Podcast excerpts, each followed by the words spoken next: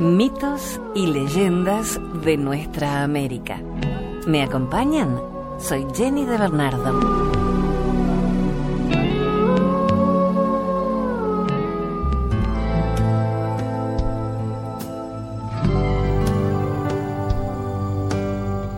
El mito del cóndor.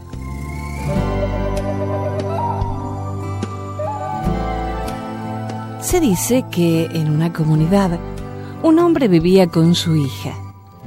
La hija pastaba las ovejas, llamas y otros animales. Cada día, un joven vestido con elegancia iba a visitarla. Tenía un traje negro hermoso, chalina blanca, sombrero y todo. Cada día iba a visitar a la mujercita y se hicieron buenos amigos. Un día comenzaron a jugar de esta manera. Álzame tú y yo te alzaré. Bueno, comenzaron el juego y el joven alzó a la mujercita. Recién cuando la había alzado en alto, la mujercita se dio cuenta de que estaba volando el joven puso a la mujercita dentro de un nicho en un barranco. Allí, el joven se convirtió en cóndor. Por un mes, dos meses, el cóndor la criaba, le daba toda clase de carne, carne asada, carne cocida. Cuando habían estado unos años juntos, ella llegó a ser mujer. La jovencita dio luz a un niño pero lloraba día y noche por su padre, a quien había dejado en la comunidad. ¿Cómo puede estar solo mi padre? ¿Quién está cuidándolo? ¿Quién está cuidando a mis ovejitas? Devuélveme al lugar de donde me trajiste. Devuélveme allá, le suplicaba al cóndor. Pero él no le hacía caso. Un día, un picaflor apareció. La joven le dijo, Ay, picaflor, ¿quién hay como tú? Tienes alas. Yo no tengo ninguna manera de bajar de aquí. Un cóndor me trajo aquí hace mucho tiempo. Ahora soy mujer y he dado a luz a su niñito. El picaflor le contestó, escúchame joven, no llores, te voy a ayudar. Hoy iré a contarle a tu papá dónde estás y él vendrá a buscarte. La joven le dijo, Conoces mi casa, ¿no? En mi casa hay muchas flores bellas. Te aseguro que si tú me ayudas, toditas las flores que hay en mi casa serán para ti. Cuando dijo eso, el picaflor volvió contento al pueblo y fue a decir al padre de ella, he descubierto dónde está tu hija. Está en el nicho de un barranco. Es la mujer de un cóndor pero va a ser difícil bajarla. Tenemos que llevar un burro viejo, dijo el picaflor, y contó su plan al padre. Fueron llevando un burro viejo. Dejaron al burro muerto en el suelo, y mientras el cóndor estaba comiendo el burro, el picaflor y el viejo ayudaron a la jovencita a bajar del barranco. Después llevaron dos sapos, uno pequeño y otro grande y dejaron los sapos en el nido del barranco. Bajaron el viejo y su hija y fueron hacia el pueblo. El picaflor fue donde estaba el cóndor y le contó, Oye, cóndor, tú no sabes qué desgracia hay en tu casa. ¿Qué ha pasado? preguntó el cóndor. Tu mujer y tu hijo se han convertido en sapos. El cóndor se fue volando a ver ni la joven ni su hijo estaban dentro del nido. Solamente dos sapos. El cóndor se asustó, pero no pudo hacer nada. Y el picaflor está todos los días entre las flores en la casa de la jovencita, mientras ella, su hijo y su padre viven felices en la comunidad. Esta historia fue recogida por Gloria Tamayo de Cusco, Perú.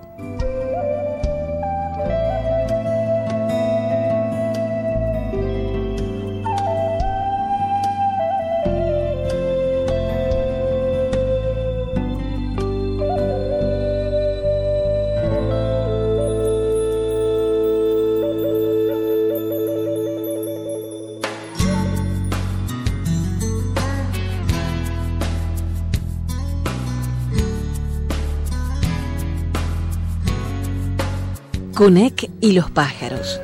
Leyenda de la provincia de Chubut sobre el origen del calafate.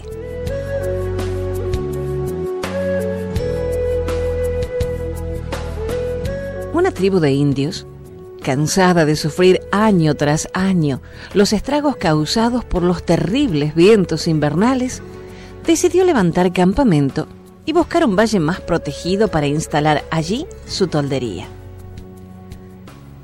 El día que todos estuvieron preparados para partir, se dieron cuenta que nadie sabía dónde estaba la viejita Conek. Pequeña y frágil, siempre corría de acá para allá, ayudando en donde hacía falta. Algunos decían que era bruja y que había vivido desde que el mundo era mundo. Los más viejos recordaban vagamente haberla conocido joven y hermosa. La gente de la tribu comenzó a buscarla por todas partes y al fin la encontraron escondida detrás de una roca. ¿Qué sucede, Conek? ¿No vienes con nosotros? le preguntaron. Déjenme aquí. Los quiero a todos, pero ya estoy muy vieja para cambiar de lugar. Me las arreglaré bien. No se preocupen por mí. Pero te vamos a extrañar y no podemos dejarte sola en el aike. Vuelvan el próximo verano y verán que todavía camino por esta tierra. Habló con tanta tranquilidad que convencidos le dejaron algunos enseres, una buena piel de guanaco y comida para unos cuantos días. Después se fueron y la anciana quedó sola en su toldo.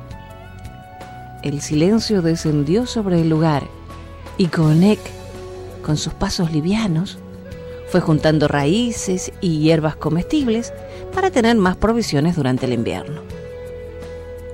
Y un día llegaron los pájaros. Primero fue uno solo, todavía pichón y atrevido, que se acercó a la viejita. Ella lo observaba inmóvil, mientras el pequeño se aproximó más y más. De pronto, se asustó de su audacia y fue volando a contar esa aventura. Cuando sus padres se enteraron, le dieron un buen picotón por ser siempre tan imprudente. Pero el pajarito decía que ahí no había peligro. Tanto insistió que los convenció, al igual que a los otros pájaros del lugar. Intrigados, la observaban a distancia. Después fueron tomando confianza y terminaron volviendo todas las tardes. La rodeaban y le contaban sus aventuras. De tanto escuchar a los pájaros, Konek comenzó a entender lo que le decían. Así que eso fue un parlotear y canturrear que llenaba el aire de sonidos. El preferido de la viejita era aquel pichón que la había visitado primero, Yehuen. Así lo llamaba. Era muy travieso y sus padres siempre se preocupaban cuando tardaba en regresar al nido. Muchas veces había vuelto piando asustado para refugiarse sobre el hombro de Konek, que le hablaba tranquilizándolo, mientras él le picoteaba suavemente la oreja. Tan entretenida estaba la viejita con sus visitantes que no se dio cuenta que los días eran cada vez más cortos y el viento más frío. Los pájaros empezaron a hacer sus preparativos y una mañana también ellos partieron. Ese atardecer, Konek se sintió sola por primera vez. Miraba a lo lejos, como tratando de acompañar con la imaginación a sus amigos en el largo viaje que debían recorrer. De pronto, vio un punto en el cielo, una manchita que se fue agrandando cada vez más y como caído de las nubes, allí estaba Yewen frente a ella, piando con gran desesperación. Me perdí, me perdí. Pasábamos por un arroyo y bajé a tomar agua. Y cuando me di vuelta, ya no quedaba nadie. Mis padres iban adelante. ¿Cómo se van a asustar cuando no me vean? Conek también estaba asustada. Sabía muy bien que una vez comenzado el invierno no había manera de alimentar a un pájaro. La nieve cubría la tierra, los bichitos se ocultaban y al no tener comida era aún más difícil resistir el frío. Ella misma no sabía si podría sobrevivir, pero quería salvar por todos los medios a Yewen. Toda la noche estuvo pensando, con el pajarito acurrucado a su lado, y de pronto se sintió tan feliz de tenerlo allí que tuvo la certeza que lo salvaría.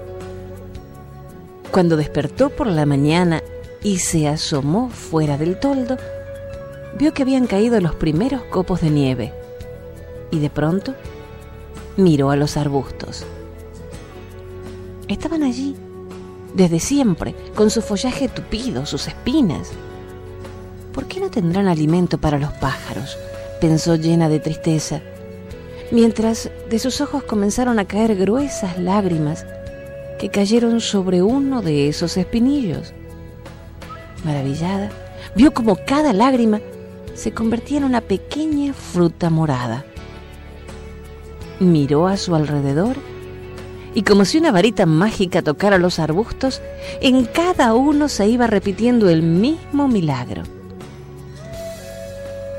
Yegüen, Yegüen, llamó la viejita coneca alborozada. Ya tengo alimento para ti y para tus amigos cuando vuelvan. El pajarito salió volando fuera del cao se posó sobre un arbusto y comenzó a picotear los frutos con alegría. Repentinamente, el aire se llenó de sonidos y ahí estaban los padres de Yehuen, acompañados por algunos pájaros más. Cuando vieron a su hijito sano y salvo, lo cubrieron con sus alas y se quedaron un momento en silencio.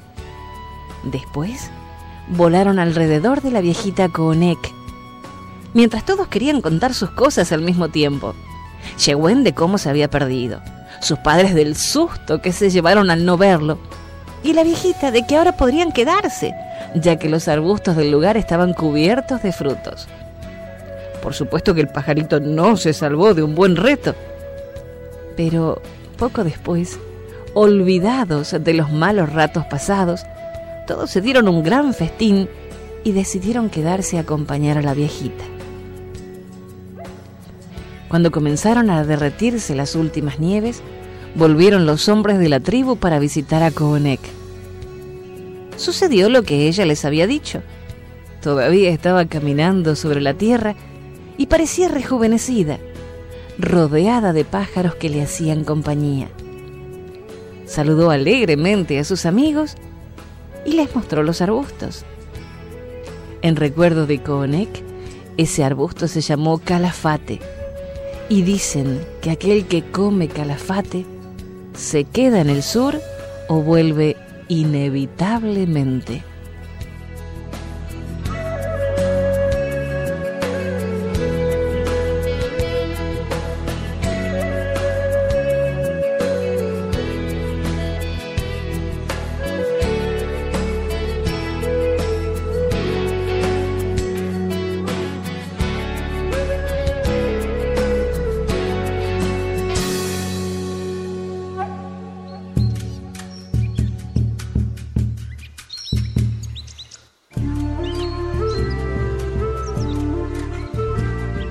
Hacemos una breve pausa y enseguida continuamos con mitos y leyendas.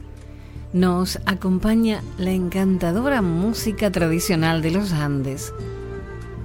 Estamos conectados con la vibración musical en la vertiginosa sinfonía del tiempo. Nacemos escuchando las hermosas sinfonías de las aves, el viento que juega con los niños en sus inmensos campos, la cascada que produce el sonoro incomparable. Esta herencia innata y mística transmitimos a través de las canciones que plasmamos en sus corazones. Lo dice el grupo ecuatoriano Causac. Gracias por acompañarnos con su música.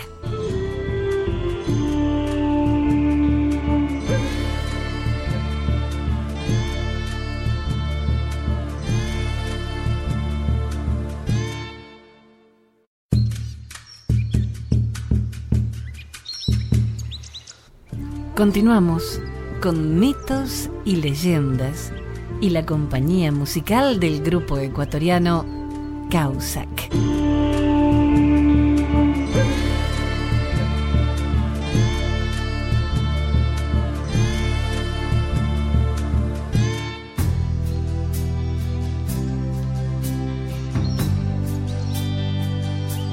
Abrazo de colores, una leyenda guaraní.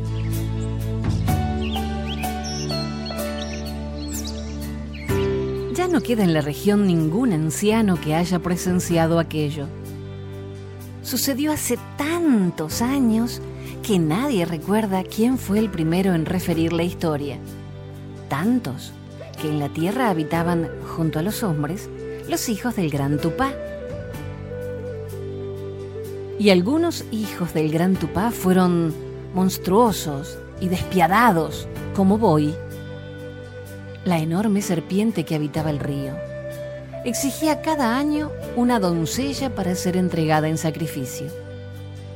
Y aquel año, cuentan, la eligió a Naipí. Naipí con la noche en sus cabellos. Naipí con el alba en su mirada en sus ojos de almendra y de melaza, Naipí, con su sonrisa de orquídea y nube blanca, con su piel de cobre y de tersura, y su voz de pájaro campana. Ay, el joven Tarobá, cuánto la amaba. Tanto que esa noche, sin mirar peligros, intentó salvarla.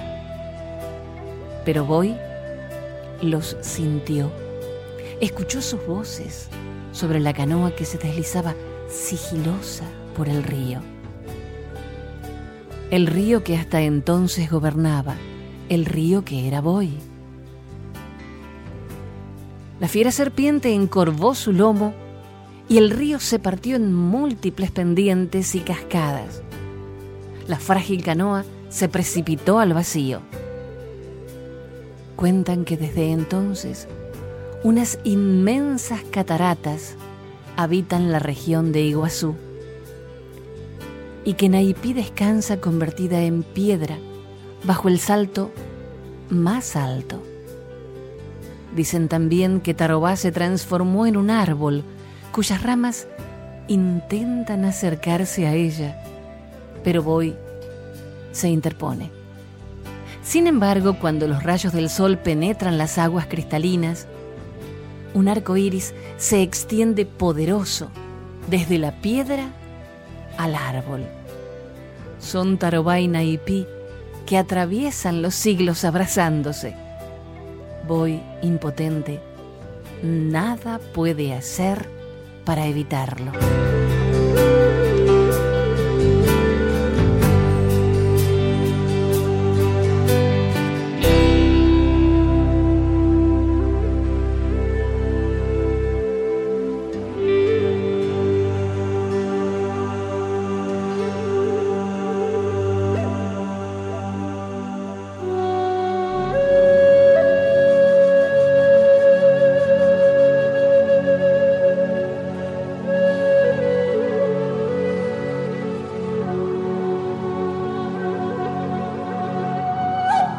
Los Pumas Grises, una leyenda aymara.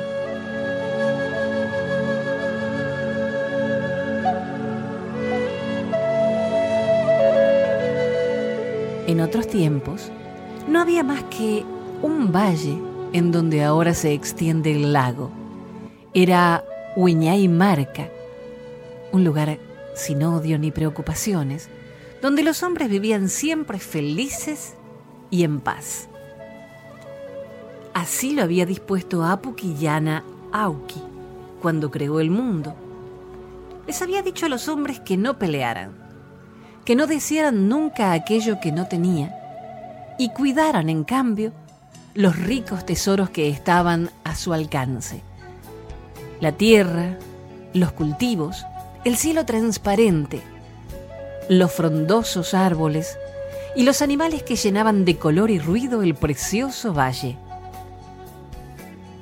Pero Auca se interpuso.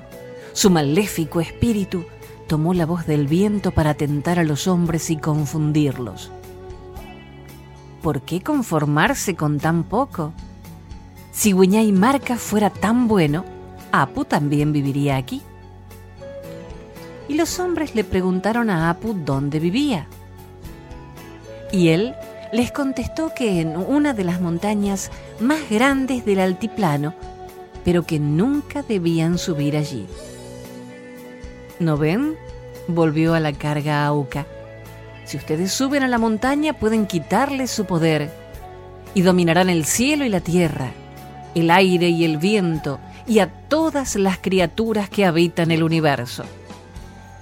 Y tanto les insistió, y tanto escucharon los hombres el rumor del viento que les decía rebélense, tomen ustedes su poder y suban a la montaña, que y Marca dejó de ser un lugar sin odio ni preocupaciones, donde ya los hombres no pudieron vivir felices, y mucho menos en paz. Y así, llenos de rencor, subieron, dispuestos a atacar a quien alguna vez había creado para ellos el universo. Y mientras Auka se regocijaba, Apu Kiyana Auki se llenó de pena y también de enojo, de tanto enojo que no tuvo piedad. Y así vieron los hombres que subían, primero las garras afiladas, las mandíbulas salvajes, tan hambrientas, que ya no pudieron ver después nada más. Eran unos pumas enormes, grises. Eran unos pumas capaces de arrancarles el corazón de un zarpazo, de pintar con sangre el valle de y Marca, que en otro tiempo había sido un terruño feliz.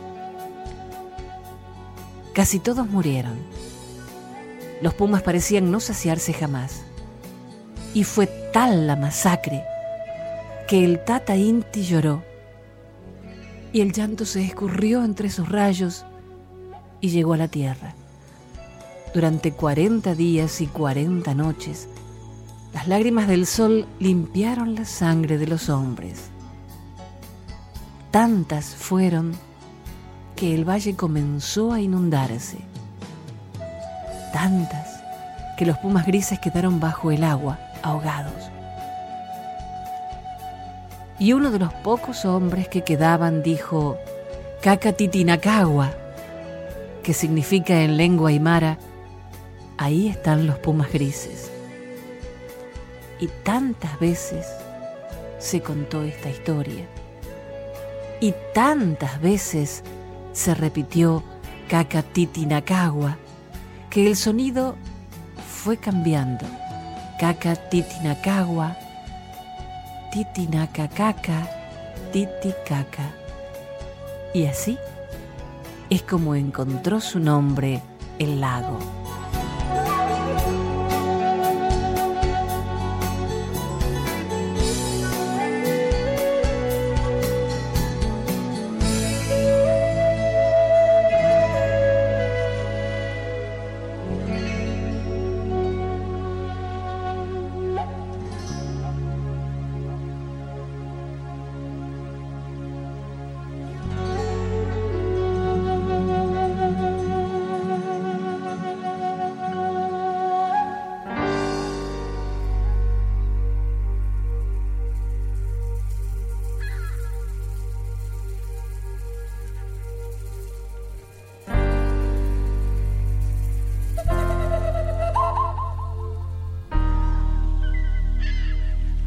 La misión del colibrí.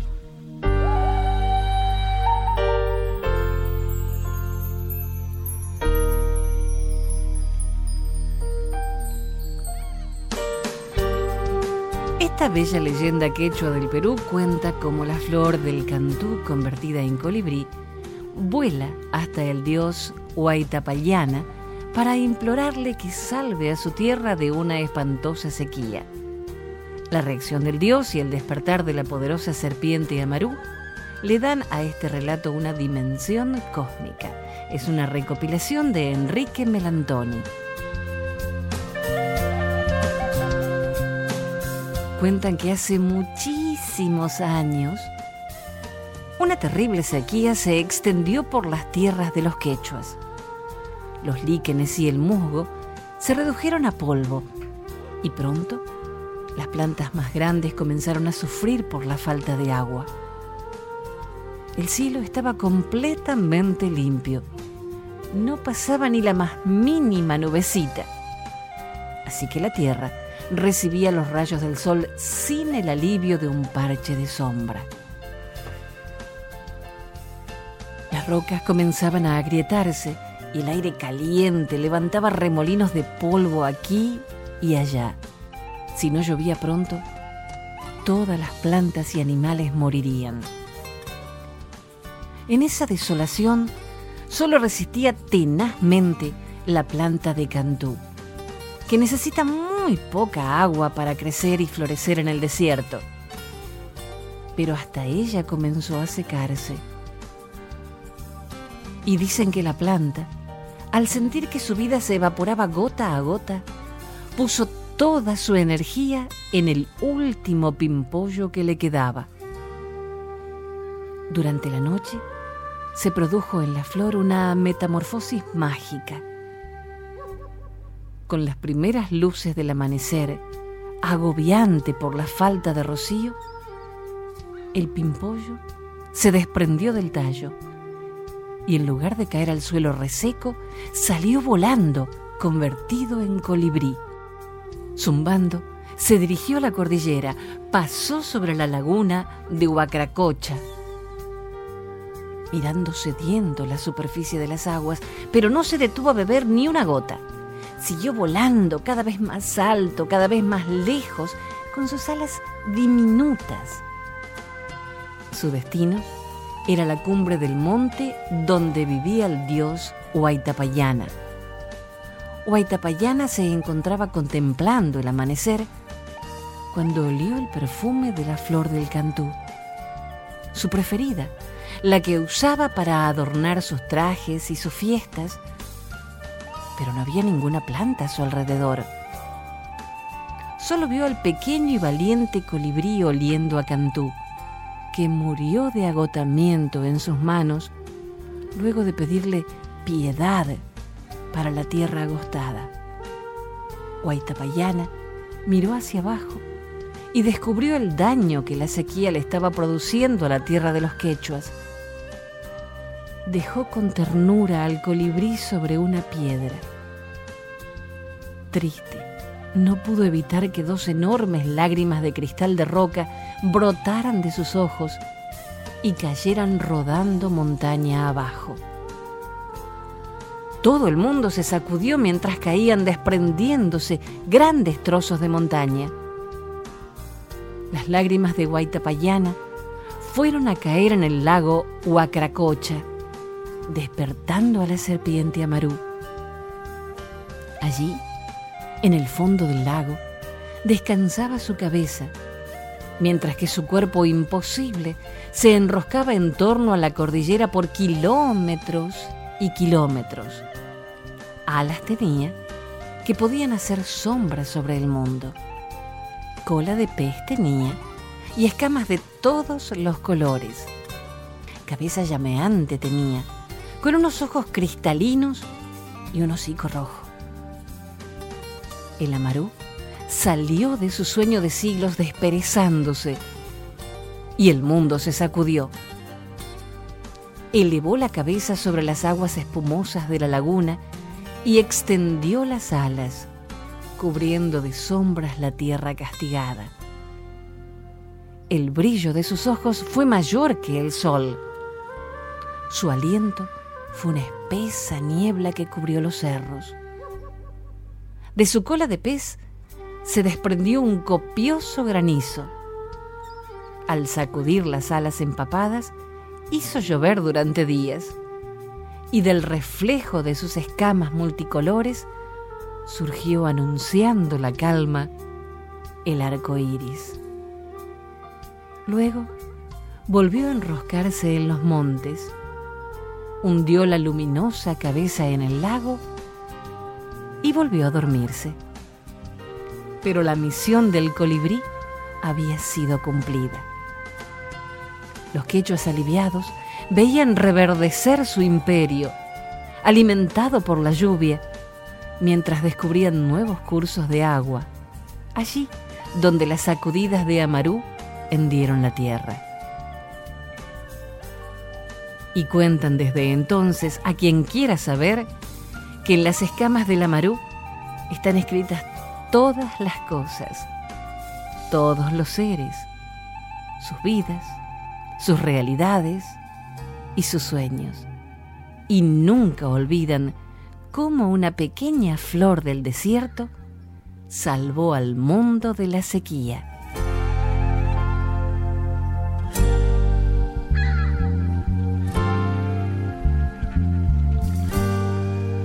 Hasta el próximo relato. Soy Jenny de Bernardo.